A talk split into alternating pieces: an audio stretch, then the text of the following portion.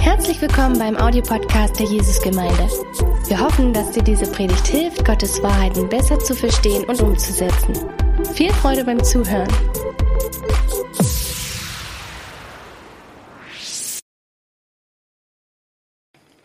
Also guten Morgen auch von meiner Seite. Ähm, schön, dass ihr dabei seid hier vor Ort und schön, dass ihr dabei seid ähm, im Livestream. Ähm, genau, wir machen heute weiter mit unserer Serie aus dem Herzen gesprochen.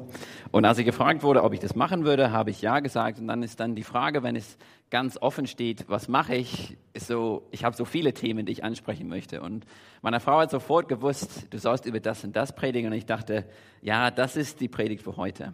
Ähm, und ich habe die Predigt Gott ins Rampenlicht stellen genannt. Und heute geht es darum, dass wir unser ganzes Leben, dass wir ja, unser ganzes Leben als Lobpreis und als Hingabe leben. Und ich möchte euch ermutigen, wirklich auf Gott zu hören, was er heute zu dir sagen möchte. Es ist ein Thema, was du wahrscheinlich schon gehört hast. Unser Leben ist Lobpreis, aber es ist etwas, was wir immer wieder hören müssen. Es ist etwas, wo wir immer wieder eine neue Ermutigung, eine neue Erinnerung brauchen. Und ich habe es bewusst Gott ins Rampenlicht stellen genannt, weil wir wissen theoretisch, Gott ist derjenige, der im Rampenlicht gehört. Aber Menschen lieben es, im, im Rampenlicht zu sein. Und viele Menschen würden alles tun, um im Rampenlicht zu sein, um berühmt zu werden. Man sieht es oft zum Beispiel mit YouTube. Leute machen alles Mögliche, um ein bekanntes YouTube-Video zu haben oder möglichst viele Likes zu haben, möglichst viele Follower zu haben.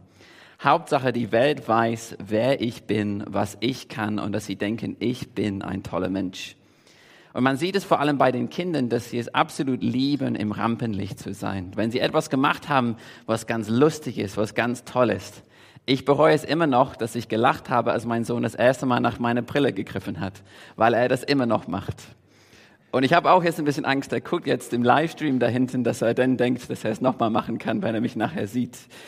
Aber man erkennt es bei Kindern, sie erkennen sofort, was die Erwachsenen lustig finden. Und sobald sie das erkennen, wollen sie mehr davon.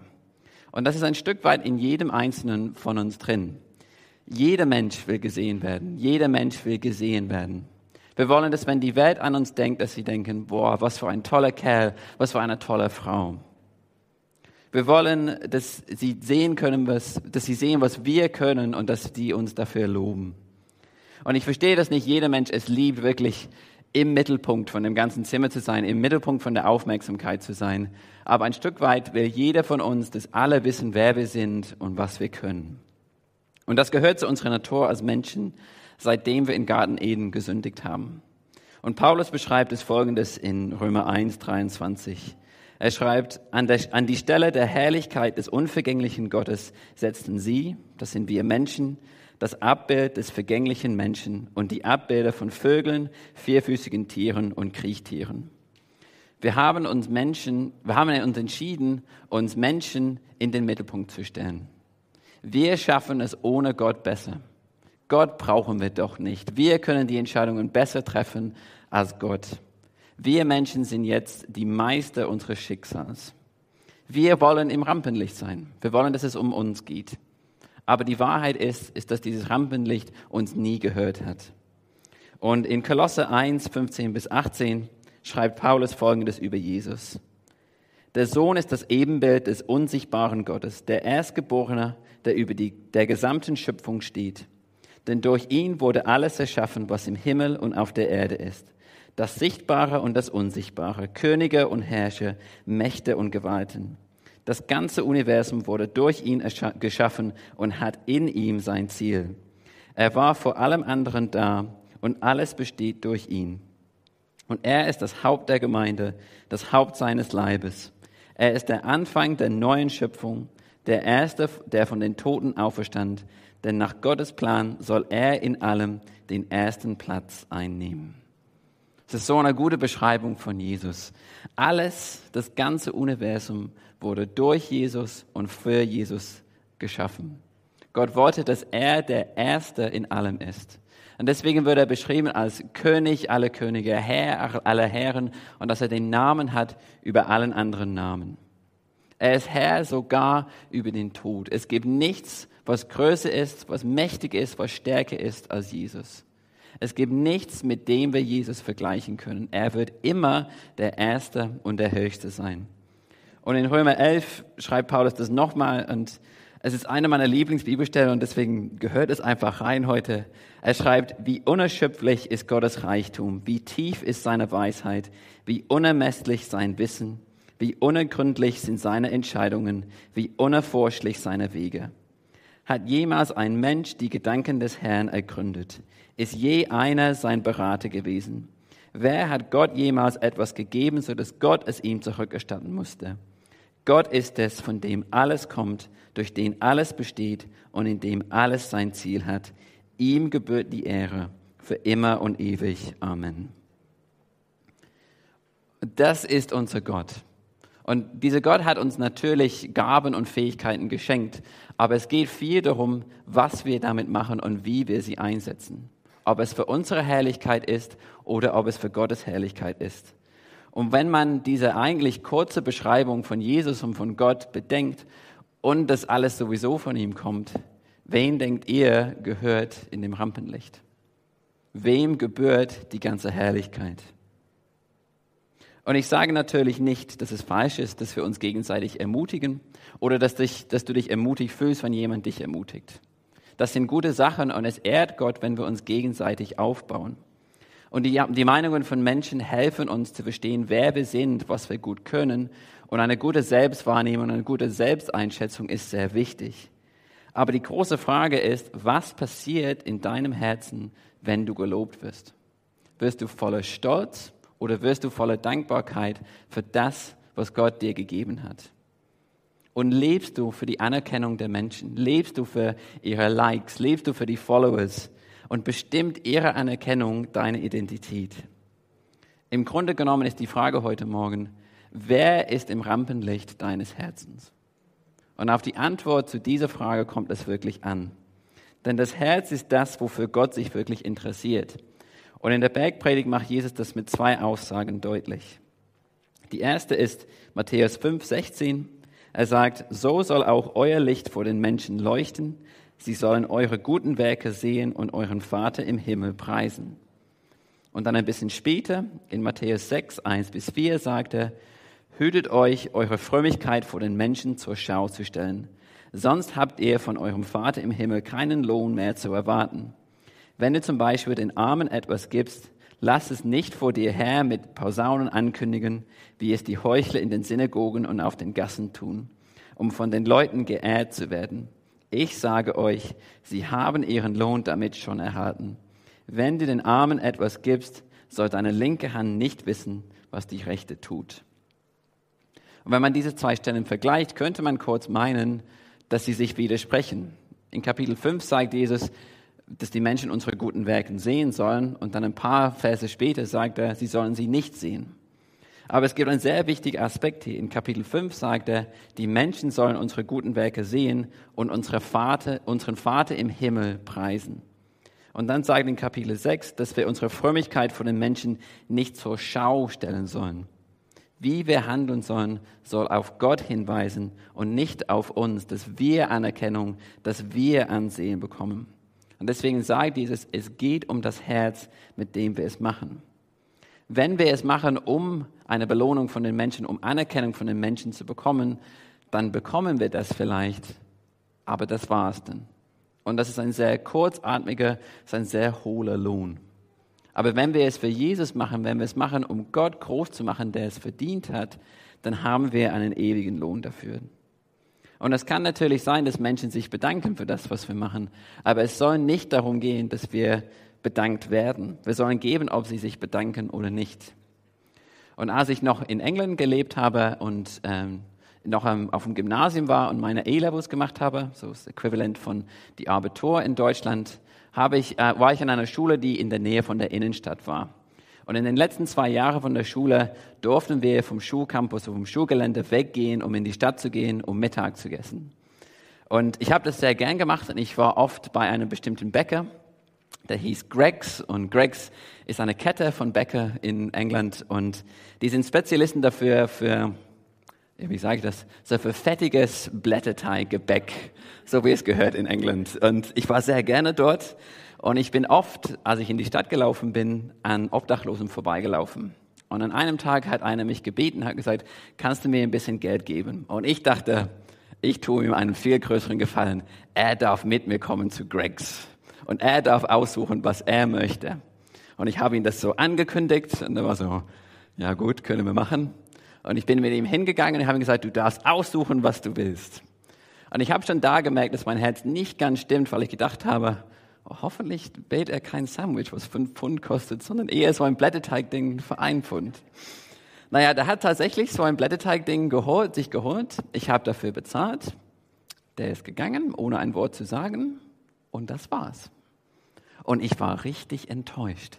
Ich dachte, wo, was ist das für Dankbarkeit? Wo ist mein Dankeschön? Und ich habe fast erwartet, dass er dann sagt, wow, was für ein großzügiger junger Mann, erzähl mir, warum du so großzügig bist. Und dann dachte ich, dann habe ich eine Möglichkeit, das Evangelium weiterzugeben. Aber man sieht, dass ich richtig aus der falschen Haltung gegeben habe. Meine Motivation war wirklich falsch. Ich war wie dieser Heuchler. Ich wollte Ansehen. Ich wollte Anerkennung bekommen. Und ich war richtig enttäuscht, als ich es nicht bekommen habe. Und heute Morgen möchte ich euch allen wirklich ermutigen, egal wo du bist, egal was du tust in der Arbeit, in dem Alltag, wo auch immer, mach es aus der Haltung, Gott, ich will deinen Namen groß machen und nicht meinen eigenen. Wo auch immer du bist, verwende deine Gaben, deine Zeit, deine Kraft, um auf Jesus hinzuweisen. Und etwas, was ich oft versuche zu beten, vor allem bei so einer Predigt, ist, lass die Menschen sich nicht an meinen Namen erinnern, Gott, sondern an deinen. Wenn heute Morgen Gott zu dir spricht und in ein paar Monaten du keine Ahnung hast, wer das gesagt hast, aber du kannst es immer noch festhalten, das hat Gott zu mir an diesem Morgen gesagt, dann bin ich froh. Auch wenn mein Ego das nicht will, dass ich das gerade gesagt habe. Aber meine Hoffnung heute Morgen ist, dass Gott zu dir spricht, weil ich dich nicht retten kann, ich dich nicht verändern kann. Aber ich will dich zu jemandem bringen, auf jemanden hinweisen, der dich wirklich verändern und wirklich retten kann. Ich will euch allen ermutigen, diesen Wunsch im Rampenlicht zu stehen, Gott zu geben und zu sagen, es gehört dir, Gott, und ich will, dass mein Herz stattdessen für dich schlägt, weil dir gebührt das Lob. Und wenn wir das machen, werden die Menschen Gott in uns sehen und wir werden freier leben weil wir nicht mehr abhängig davon sind, was die Menschen von uns denken. Wir sind nicht mehr abhängig von ihrer Anerkennung. Und das wünsche ich mir noch mehr für mich und für jeden einzelnen von euch. Aber wie machen wir das? Das ist die große Frage. Und ich glaube, es kommt durch Lobpreis. Lobpreis bedeutet, sich hinzugeben, auf die Knie zu fallen und uns Gott zu unterwerfen. Weil wir erkennen, wer Gott ist. Wir erkennen, dass er würdig ist. Und wenn wir das Bild vom Lobpreis in der Offenbarung anschauen, dann sehen wir das auch sehr deutlich. In Offenbarung 4 sieht Johannes ein Bild von dem Thron Gottes. Und um den Thron Gottes sind verschiedene Wesen und es gibt diese vier Wesen mit ganz vielen Flügeln und ganz vielen Augen und sie beten Gott an Tag und Nacht. Und ich lese ab Vers 8. Tag und Nacht rufen diese Wesen immer wieder aufs Neue. Heilig, heilig, heilig ist Gott der Herr, der allmächtige Herrscher, er der war, der ist und der kommt. Und so oft sie ihm dem Ehre erweisen, der auf dem Thron sitzt und in aller Ewigkeit lebt, so oft sie ihn rühmen und ihm ihren Dank bringen, werfen sich auch die 24 Ältesten vor ihm nieder und beten ihn an. Ihn, der auf dem Thron sitzt und in aller Ewigkeit lebt. Sie legen ihre Kronen vor seinem Thron nieder und rufen, würdig bist du, Herr, unser Gott, Ruhm und Ehre zu empfangen und für deine Macht gepriesen zu werden. Denn du bist der Schöpfer aller Dinge. Nach deinem Wille, nach deinem Willen wurde alles ins Dasein gerufen und erschaffen.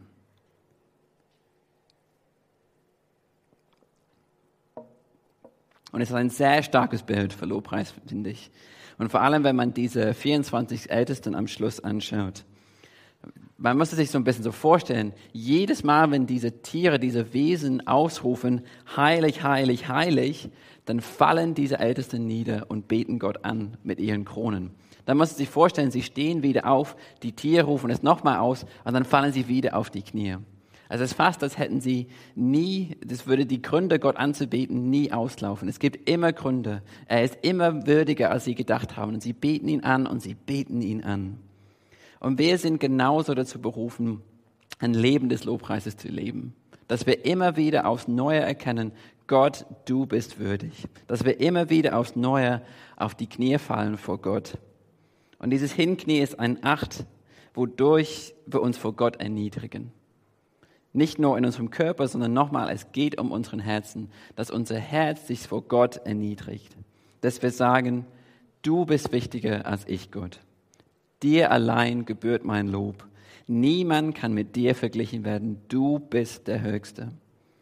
Wenn wir so anbeten, dann endet es unser Herz und es endet unser Bild von Gott. Und dieses ursprüngliche Bild von Gott wird wiederhergestellt. Er kommt zurück an seinen verdienten Platz. Wir kommen zurück zu diesem Bild in Eden, bevor wir, uns, bevor wir rebelliert haben. Und es ist ein Akt des absoluten Unterwerfens.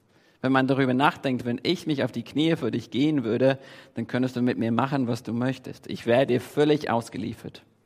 Und so soll es eigentlich sein mit Gott. Gott, ich gebe mich dir hin.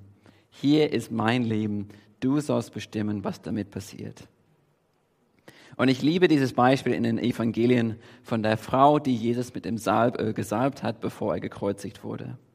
Und ich lese die Geschichte aus dem Markus-Evangelium. Das sind Markus 14, 3 bis 9. Jesus war in Bethanien bei Simon, dem Aussätzigen, zu Gast. Während der Mahlzeit kam eine Frau mit einem Alabastergefäß voll echtem, kostbarem Nadenöl. Sie zerbrach das Gefäß und goss Jesus das Öl über den Kopf. Einige der Anwesenden waren empört. Was soll das, dieses Öl so zu verschwenden? sagten sie zueinander. Man hätte es für mehr als 300 Denare verkaufen, an das Geld den Armen geben können. Und sie machten der Frau heftige Vorwürfe. Aber Jesus sagte, lasst sie. Warum macht ihr es der Frau so schwer? Sie hat ein gutes Werk an mir getan. Arme wird es immer bei euch geben, und ihr könnt ihnen Gutes tun, so oft ihr wollt. Mich aber habt ihr nicht mehr lange bei euch. Sie hat getan, was sie konnte. Sie hat meinen Körper im Voraus für mein Begräbnis gesalbt. Ich sage euch, überall in der Welt, wo man das Evangelium verkünden wird, wird man sich auch an sie erinnern und von dem reden, was sie getan hat. Und im Johannesevangelium wird auch beschrieben, wie sie auch die Füße von Jesus gesalbt und geküsst hat. Sie salbt und sie, sie segnet Jesus vom Kopf bis Fuß. Und egal, was alle anderen gedacht haben, sie hat gesagt, ich will Jesus anbieten. Ich will ihm alles geben, mein ganzer Körper und ich will ihm mein ganzes Vermögen geben. Diese Flasche wäre heutzutage so um die 21.000 Euro wert. Das ist nicht etwas, was man einfach rumgelegen hat, so, naja, das gebe ich Jesus, sondern es war so viel wert. Und man sieht hier, sie zerbricht das Gefäß Sie will, dass kein einziges Tropfen nicht auf Jesus kommt. Sie will, dass es alles für Jesus ist. Nichts ist zu teuer für Jesus. Er soll wirklich alles bekommen. Und die anderen Gäste, die Jünger, die dabei sind, nennen das sogar eine Verschwendung. Und es hört sich vielleicht so an, so 21.000 Euro. Man könnte so viel mehr damit machen. Aber erkennt ihr die Freude Jesu an das, was sie getan hat? Er will, dass die Anbetung dieser Frau zum Evangelium gehört. Warum?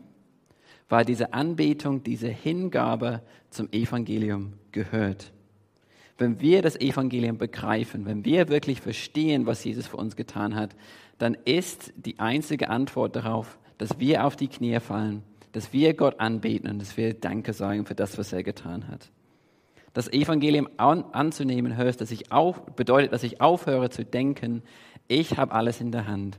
Ich kann es besser ohne Gott. Und dass ich sage, Gott, ich brauche deine Rettung. Ich brauche deine Hilfe. Ich brauche deine Gnade. Bitte komm und mach das. Und er hat uns so viel Gnade gezeigt. Er wäre würdig, auch wenn er uns nie gerettet hätte. Aber der heilige Gott hat beschlossen, er will uns würdig machen, dass wir in seine Gegenwart kommen können und mit ihm leben können. Und das ist alles durch Gnade. Und lass uns auf diese Gnade und die Größe Gottes reagieren, indem wir uns ihm ganz hingeben, genau wie diese Frau es gemacht hat. Lass uns verschwenderisch mit unserem Lobpreis sein. Lass uns verschwenderisch mit unserer Zeit umgehen, wenn es um Jesus geht. Das ist Lobpreis und das ist das, was Gott von uns möchte. Dass wir sagen, Gott, ich gebe mich dir ganz hin, ich gebe dir alles. Ich will, dass mein ganzes Leben um dich dreht, weil du mein ganzes Leben und noch mehr verdient hast. Lobpreis ist, wenn wir uns ihn hingeben und ihn einladen, das zu tun, was er für richtig hält. Wir erkennen, dass er der wahre König ist. Und wenn wir zurück zu diesem Bild in der Offenbarung kommen, dann sehen wir, dass diese Eltern sich, dass sie sich nicht nur hinknien, sondern dass sie auch Kronen hinlegen. Und ich habe mich oft gefragt, was sind eigentlich diese Kronen? Und ich glaube, diese Kronen sind alles, was den Ältesten wichtig sind. Vielleicht ihre Träume, ihre Pläne für die Zukunft, ihre Gaben, ihre Fähigkeiten. Und es hat auch etwas mit ihrer Rolle zu tun. Sie sind Ältesten, die sind wirklich Leiter und es sieht so aus, als wären sie Könige. Sie haben Kronen und sie legen alles zu den Füßen Jesus hin. Aber ich denke, etwas, was wir oft machen in unserem Lobpreis, ist, dass wir sagen, Gott, ich will dich anbeten, ich will mich vor dich hinknien, aber dann sagen wir, aber diese Kronen, die will ich behalten. Es ist zu schwer, dir diese Kronen zu geben. Was ist, wenn Gott unsere Kronen nimmt und eine ganz andere Vorstellung dafür hat, wie wir diese Gaben, diese Talente oder diese Träume, wie sie aussehen sollen? Was ist, wenn er die Kronen nimmt und sie uns nicht zurückgibt. Und es ist oft so, dass wir dann beten, also Dinge beten wie Gott, das sind meine Träume, bitte hilf mir, die eine Realität zu machen. Hilf mir, dass das echt wird. Gib mir die Kraft dafür, gib mir die Gaben, was auch immer. Und dieses Gebet ist sowas von falsch herum. Und ich habe es so oft in meinem Leben gebetet. Aber es wäre viel besser, wenn wir sagen würden, Gott, hier sind meine Träume.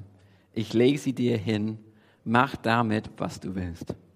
Präge und forme meine Träume und präge und forme meine Zukunft.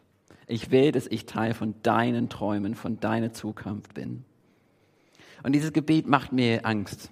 Ich macht uns allen Angst. Wie gesagt, was ist, wenn Gott uns diese Kronen nicht zurückgibt? Was ist, wenn er eine andere Vorstellung hat?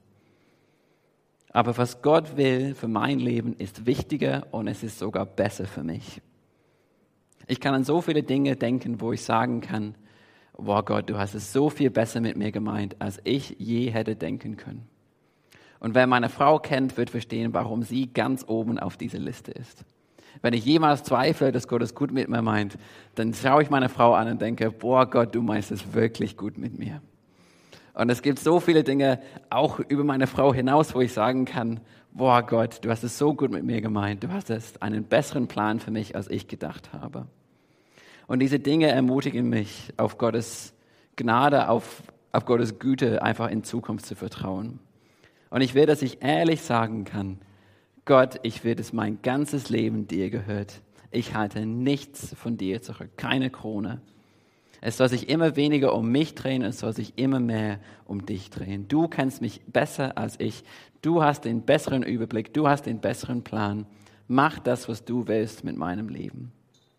Und je mehr ich mich Gott unterordne, desto mehr kann er mit mir arbeiten und desto besser kann ich ihn verherrlichen und ihn groß machen. Und deswegen werde ich euch heute ermutigen, mit Gott über diese Kronen zu reden. Gott, was sind die Kronen in meinem Leben? Was sind die Dinge, die ich von dir zurückhalte? Vielleicht sind es deine Pläne für die Zukunft, für einen Ehepartner, für dein Studium, für deinen Beruf, wo Gott nicht wirklich rein darf. Vielleicht sind es deine Hobbys, wo, wenn du ganz ehrlich bist, dass sie ein bisschen wichtiger sind als Gott, dass sie zu viel Zeit in Anspruch nehmen. Oder die Dinge, die du besitzt, wo du auch, wenn du ganz ehrlich bist, sagen kannst, nee, das ist wichtiger in meinem Leben als Gott.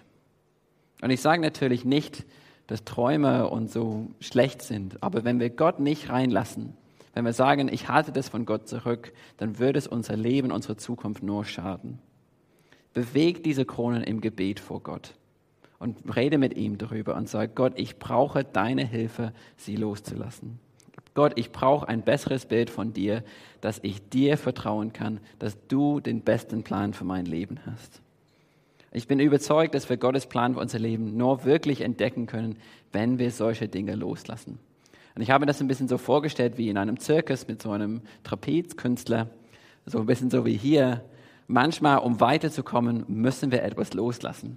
Wir erkennen das so, wie sie so hin und her schaukeln und dann fliegen sie durch die Luft und dann fangen sie einen neuen Trapez an. Und oft ist es so, dass jemand da ist, um die Person zu fangen. Und ich bin auch überzeugt, dass es so ist mit Gott. Dass wir diesen Schritt des Glaubens, den Schritt des Vertrauens machen und loslassen, dass Gott uns fängt und dass er uns weiterbringt. Aber leider ist es nicht so, dass wir einmal loslassen und dann ist es geschafft. Es ist ein Prozess und wir müssen immer wieder aufs Neue loslassen und immer wieder das empfangen, was Gott für uns hat. Und das hat Jesus für uns als Vorbild gemacht im Garten Gethsemane. Hier steht er kurz vor der Kreuzigung und ist überwältigt von dem, was gleich kommt. Und in Matthäus 26, 39 passiert Folgendes. Er selbst ging noch ein paar Schritte weiter, warf sich zu Boden mit dem Gesicht zur Erde und betete, mein Vater, wenn es möglich ist, lass diesen bitteren Kelch an mir vorübergehen, aber nicht wie ich will, sondern wie du willst. Jesus hat sich dem ganzen Willen des Vaters unterworfen. Nicht wie ich will, sondern wie du willst. Und er tut es sogar dreimal. Er geht hin, betet das, geht zurück zu seinen Jüngern und sagt ihnen, sie sollen aufwachen und geht zurück und betet nochmal. Es ist die ganze Zeit, das ist das, worum es geht. Nicht mein Wille, Vater, sondern dein Wille. Und ich will uns allen ermutigen, dieses angsteinflößendes, aber eigentlich befreiendes Gebet zu beten. Dein Wille geschehe, Gott, in meinem Leben. Ich lege mich zu deinen Füßen. Mach das, was du willst. Und ich will euch ermutigen, das regelmäßig zu machen. Es ist ein Prozess. Es ist kein leichter Prozess. Aber es wird uns freisetzen, die Menschen zu sein, die Gott sich vorgestellt hat, als er uns geschaffen hat. Es ist ein Leben mit viel Freude und mit viel Vision weil es den würdigen Gott verherrlicht, weil es Gott an den richtigen Platz wiederherstellt und weil es uns freisetzt, weil wir dann weg von uns gucken und unsere Anerkennung, die wir wirklich brauchen, von Gott bekommen. Wir finden unser Wert darin, seinen Namen groß zu machen und nicht unseren eigenen. Lass uns Menschen sein, die Gott ins Rampenlicht stellen und unsere echte Identität finden, unsere echte Freiheit finden. Wir denken oft, dass wenn es sich mehr um uns dreht, dann werden wir freier. Aber das stimmt eigentlich nicht. Wir werden freier, wenn unser Leben um Gott dreht. Lass uns Lobpreiser sein, egal wo wir sind, egal ob wir gut singen oder trommeln oder klatschen können. Lass uns Gott in unserem Herzen anbieten. Und wir wollen jetzt eine bewusste Zeit haben, um darauf reagieren. Wir haben es eher kürzer gehalten mit der Lobpreiszeit vor der Predigt. Wir wollen jetzt wirklich Zeit geben, dass wir wirklich diese Predigt umsetzen können. Dass wir wirklich sagen können, Gott, du bist der Höchste. Ich will, ich will dich erhören, ich will mich selber erniedrigen. Und ich will dich auch ermutigen, wie ich gesagt habe, leg deine Krone vor Gott nieder heute und gib ihm die Ehre, die ihm verdient.